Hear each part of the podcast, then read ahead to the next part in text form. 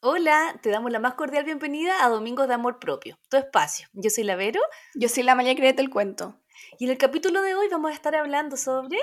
Conversaciones difíciles con Camila Pardo. Bienvenida, Cami. Gracias, chiquilla. Gracias a usted. Bueno, de verdad que, como les decía hace un ratito, qué honor eh, estar, primera vez que estoy en un podcast. Siempre haya querido curiosear en este espacio y si es con usted, lo encuentro pero bacán. Así que gracias a usted por la invitación. Qué rico tener gracias, bienvenida. No, no, hemos ni empezado a hablar y ya lo estoy pasando bien. bueno. Gracias a ti, Cami. Para nosotros también es un honor tenerte. Bueno, la Cami es psicóloga, es seca, también es coach y se dedica a todo este tema de la comunicación y cómo eso también afecta nuestra calidad de vida. Entonces, para nosotros es súper rico poder tenerte hoy hablando de un tema tan eh, atingente que son las conversaciones difíciles. Así que para partir, te tinca, Cami, que nos cuentes un poquito sobre ti, que te presentes para la gente que a lo mejor no te conoce, que pueda entender un poco lo que tú haces. Perfecto. Bueno, mi nombre es Camila, soy psicóloga, también eh, después me, me certifiqué en coaching, mezclo un poquito las dos herramientas, eh, soy mamá también, por eso este caracho. eh, no. Em, y sí, pues efectivamente, como decía Lavero, eh, yo trabajo bien enfocada en, en, en ayudar a mujeres que, que están que están permanentemente con esta sensación, este cuidado de no querer incomodar a los demás en el fondo, eh, y en este no querer incomodar a otros empiezan entonces a restarse en lo que dicen o en lo que no dicen, eh, por estar permanentemente como cuidando un poquito la armonía del lugar, dejan de mostrarse tal cual son eh, y dejan finalmente de comunicarse de forma asertiva, de establecer límites muchas veces. Em, entonces, hacemos un trabajo ahí bien bonito que, que tiene que ver con con, o sea, hay mucho acá como de autoconocimiento, primero conectar conmigo misma, con mis propias necesidades, ¿no es cierto? Eh, comprender qué me pasa a mí, porque estoy en este ceder permanente muchas veces, eh, para luego empezar entonces a, a, a, definir cuáles son los límites adecuados y sanos para mí, y luego empezar a establecerlos y a expresarlos en el mundo. Entonces el tema de las conversaciones difíciles es un tema que es central también en esta, en esta dificultad en el fondo. Es como un tema bien... Eh, viene, que está bien al centro, por decirlo de alguna manera. Así que feliz más encima si estamos conversando esto, que, que es un tema que me encanta y que además que se ve tan, tan presente con todas las relaciones al final. Oye, Cami, ¿y qué crees que es lo que nos pasa cuando tenemos que enfrentar una situación de una conversación difícil? Mm. ¿Miedo? No sé, inseguridad. ¿Qué crees como sí. que generalmente nos pasa? Bueno, como siempre me, me gusta mm, siempre digo que cada persona es un, es un, mundo y es un universo en particular, entonces siempre parto como de la base que, de lo que, lo que hace que una conversación sea difícil para mí puede ser distinto a lo que hace que una conversación sea difícil para ti. Yo puedo estar súper complicada o angustiada con una posible conversación que tengo que tener y tal vez se lo cuento a una amiga y mi amiga me puede decir, ya, pero a ver, si no es para tanto, o, ella lo puede vivir desde otro prisma en el fondo.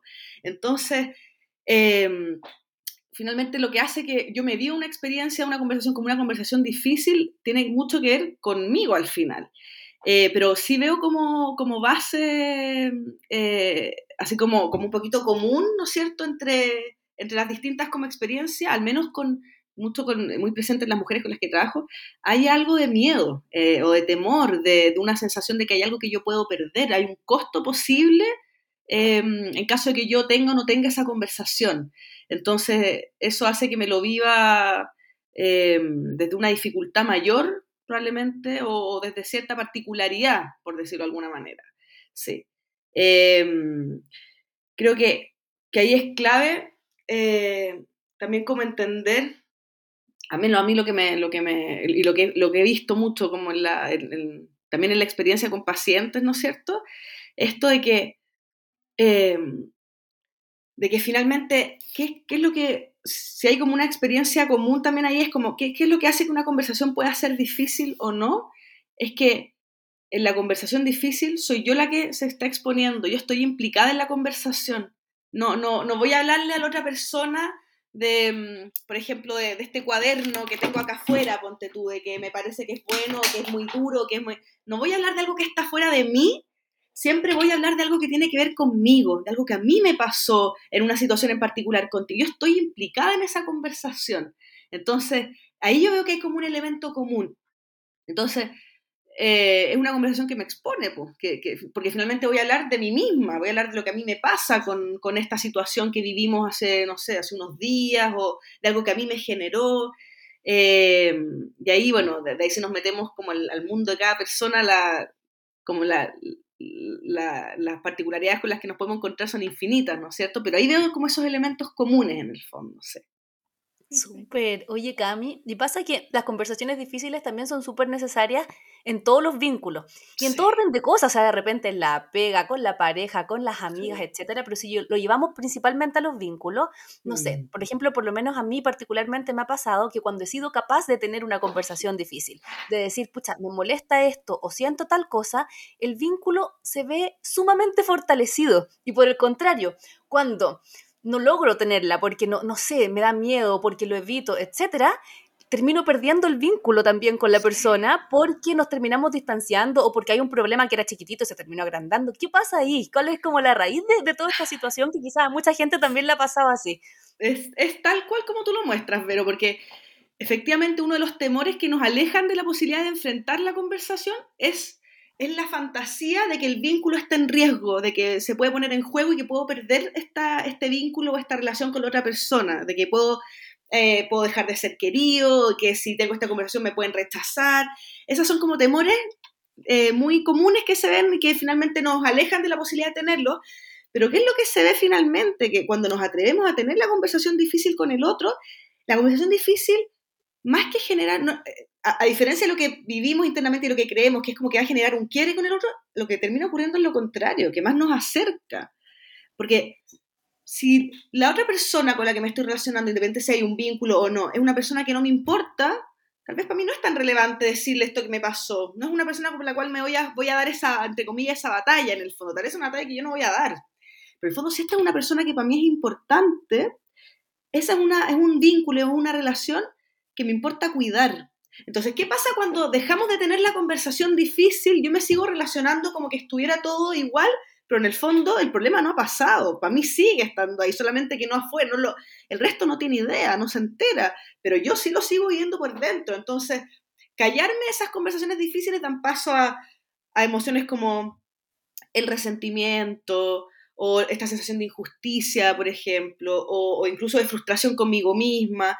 Entonces, yo puedo estar en esta relación con otro, pero el otro también se está perdiendo de mí, se está perdiendo de conocerme, se está perdiendo de conocer qué cosas me importan, qué causas para mí son importantes, qué necesidades tal vez mías no vio, o qué cosas mías yo siento que se pasaron a llevar.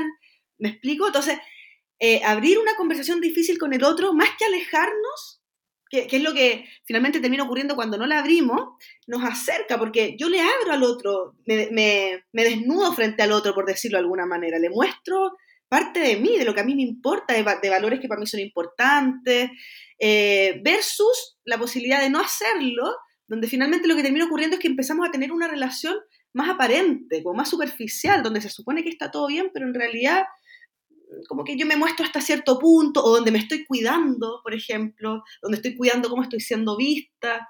Eh, entonces, justamente tener estas conversaciones difíciles tiene que ver con atreverme a mostrarme auténtica, como soy, y, y eso también es un, creo que hay bonito como resignificar esto, porque eso también puede ser un tremendo regalo para el otro. O sea, tal vez cuán bonito sería para el otro, ponte tú, es como recibir esa conversación. Es difícil también estar del otro lado, ¿no es cierto? Pero, pero a veces, ¿cuántas posibilidades hay eh, del otro lado, ¿no es cierto? Cuando me abren algo que para el otro es importante y que tal vez yo no estaba viendo, y qué rico poder estar ahí, que me lo hayáis dicho, sobre todo si sé que es algo que te cuesta decir, o sea, que estés dando ese paso es de mucha valentía también, y, y de harto coraje, por decirlo, de alguna manera. Entonces, sí, son conversaciones profundas que nos acercan, que nos importan, no, no estamos hablando del clima en el fondo, estamos hablando de nosotros como personas en el fondo, de cosas que nos importan. Eh, y, desde ahí, sí, pues al final es, puro cuidar la relación. finalmente eso es lo que, lo que termina ocurriendo, efectivamente, acercarnos. Y también pasa que empezamos a sobrepensar todo, como que pensamos como en la posible conversación, las como todas las aristas que puede tener esa, conlleva esa conversación, entonces no atrevemos. Entonces mi pregunta es, ¿cómo nos podemos enfrentar a esa conversación sin, sin tratar de sobrepensar tanto que en verdad es lo que más nos agobia al final? es que eso, como se da mucho esto como de plantearme todos los escenarios posibles, como de cierta ansiedad también, y qué pasa si, qué pasa si no. Eh, y a mí algo, así como una clave que me sirve mucho para eso, es como ir en la vida, bueno, puede sonar muy simple decirlo, esto es un trabajo también, obviamente, ¿no? Pero, pero intentar ir por la vida como de cierta actitud de darle al otro o darle a la situación el beneficio de la duda no ir desde tantas suposiciones o tantos juicios previos de cómo esto podría ser o no ser. Veamos y deja que la situación misma, que la realidad te demuestre lo que sea o que te sorprenda. Es como anda por la vida un poquito dejándote sorprender. Y también creo que es importante ahí como, eh, como hacerme cargo de lo que me puedo hacer cargo. Porque cuando vamos desde el lo que podría pasar, ¿no? estamos muchas veces como cuidando lo que al otro le podría generar esta conversación, o puta, es que no se vaya a molestar o que no se vaya a sentir. Bueno, y si el otro se molesta, es un adulto y te lo podrá decir. Pero ¿de qué te puedes hacer cargo tú de lo que a ti te pasa con esto? Y hay formas de decirlo, esto no se trata de ir por la vida de forma agresiva y al choque y ahora digo todo lo así porque sí. No, claramente no. Hay, hay maneras también, ¿no es cierto? Y hay, y hay conversaciones que vale la pena tener y otras que no, o sea, y que es súper válido y legítimo, ¿no es cierto? Pero, pero yo creo que esto también pasa como por conectarse con lo que a mí me pasa y hacerme, empezar como a hacerme más responsable de mí. Em, y, sí, pues, y dejar como de, estar sobreprotegiendo muchas veces, incluso posibilidades que probablemente nunca ocurran, ¿cachai? Entonces, eh, es bonito como atreverse a dar el paso y en la práctica darte cuenta de que tal vez eso que tanto temías no ocurrió eh, y al final como que esa misma acción mata todos esos juicios y esos posibles escenarios y te dan más fuerza para seguir atreviéndote. Eso también ocurre mucho. Eh, que después como que en el, en el, hacer me voy dando cuenta que en realidad no era tan terrible. Uy, si me atrevo un poquito más y, y así ir como fortaleciendo también esta como habilidad o capacidad. Cami, y mm. tú, bueno, tú recién hablaste de atreverse. Mm. Algo que tú, que yo he visto en tu Instagram es el tema de la autoconfianza, que tú promueves mucho esta conexión que existe entre comunicación y autoconfianza. ¿Cómo podemos trabajar nuestra autoconfianza precisamente para enfrentar eh, conversaciones difíciles o cualquier tipo de conversaciones que de repente también ahí a lo mejor nos paralizan o nos dan miedo? Mm. Sí, eh, y la autoconfianza tiene que ver harto con la acción, con, con el darme cuenta de que soy capaz o sea, de, que, de que pueden haber dificultades y que yo voy a ser capaz de sortearlas. Y, bueno, eso tiene que ver con autoestima, chiquillas, que ustedes lo manejan a concho, ¿no es cierto? Em, y creo que una manera como de ir trabajando en, esta, en este atreverme y en esta autoconfianza, em, a mí me gusta mucho, no sé si han escuchado hoy una charla TED de una psicóloga social que se llama Amy Cady, ¿La han visto alguna vez? No la he visto. Y que habla como... Aprovechamos de dejarlo de tarea para todos los que están escuchando que eh, busquen esa charla TED en YouTube. Ya habla un poquito de esto, así como del atreverme y de, en el ir haciendo, irme dando cuenta que puedo. Porque, porque muchas veces no nos atrevemos a hacer cosas en la vida porque no, porque sentimos que... Y sentimos que tenemos que estar completamente seguros para después yo lanzarme al mundo. Eh, y ella dice que uno puede hacer como un movimiento un poquito inverso, ¿no es cierto? Como empieza a hacerlo, incluso aunque no te atrevas, aunque sientas que lo estás haciendo pésimo, aunque sientas que te está saliendo torpe, lo estás haciendo con dolor de guata, hazlo. Y en la medida en que lo hagas, va a llegar un punto en que te vas a dar vuelta y a mirar para atrás y decir, oye, mira todo lo que fui. Y en realidad me siento un poquito más capaz. Como yo siento que el camino va en los dos sentidos, así de adentro para afuera y de afuera para adentro. Entonces, como ir trabajando en esta autoconfianza, creo que eh, creo que un proceso interior de autoconocimiento, un trabajo personal, eh, a mí me, resulta, me hace sentido, o sea, em, también empezar a conectarme con mi propia historia, con heridas de mi historia que tal vez me han llevado a irme relacionando hoy día de la forma en que me estoy relacionando. Em, empezar a, conectar, a, dar sentido, entender por qué hoy día me muevo como me muevo. Muchas veces me encuentro con historias donde, donde, donde la premisa como base siento que no merezco, siento eh, empezar como a, conocerme, a entenderme, afinar mis propios termómetros, ¿no es cierto? El, muchas veces incluso está el, el, no tengo esa conversación difícil porque no, porque, porque a veces no lo veía, porque no veía que esto estaba siendo un tema para mí, entonces empezar a, a conocerme, a darme cuenta de qué me pasa a mí con ciertas situaciones, eh, para de a poco ir empezando afuera también a generar esos cambios y al mismo tiempo como, como podemos hacer este, este trabajo como de adentro hacia afuera, ¿no es cierto? Trabajar en nosotras mismas, nuestra historia, nuestras creencias, ¿ah? también podemos ir eh, en un camino obviamente acompañado, amoroso, amable, ¿no es cierto? Ir trabajando en empezar a intentar afuera de forma gradual, de forma amigable, ¿no es cierto? Empezar a atreverme a dar pequeños pasitos. Yo siempre digo, partir primero con personas con las que me sienta menos amenazada, donde sienta que la relación está menos en juego, donde sienta que hay un poquito más de confianza, de contexto emocional como generado para eso, eh, para poquito ir a empezar a ir probando en otros contextos que me pueden ser más desafiantes también. ¿Y qué consejo nos darías cuando queremos enfrentarnos a una conversación difícil? Em, lo primero, yo diría como confía en lo que estáis sintiendo. Si hay algo que te está incomodando, si hay algo, tendemos mucho a dudar de nosotras mismas, de nuestros propios criterios, de, ah, pero será tan así, no, quizás no es para tanto, no, si quizás fue mi idea nomás, y no. Si hay algo que te está, te saltó una alarmita, detente y mírala, algo te quiere decir escúchala, o sea, no, la pasís por alto, sé tú tu primera aliada. Eh, eso yo creo que es como clave. Em, y luego, em, tal vez como, bueno, esto el beneficio de la duda me sirve mucho. y, lo otro también que, siempre pienso es como, em, confía en que si tú vas desde una genuina intención de mostrarle al otro algo que para ti está siendo difícil hoy día, ¿qué puede salir mal?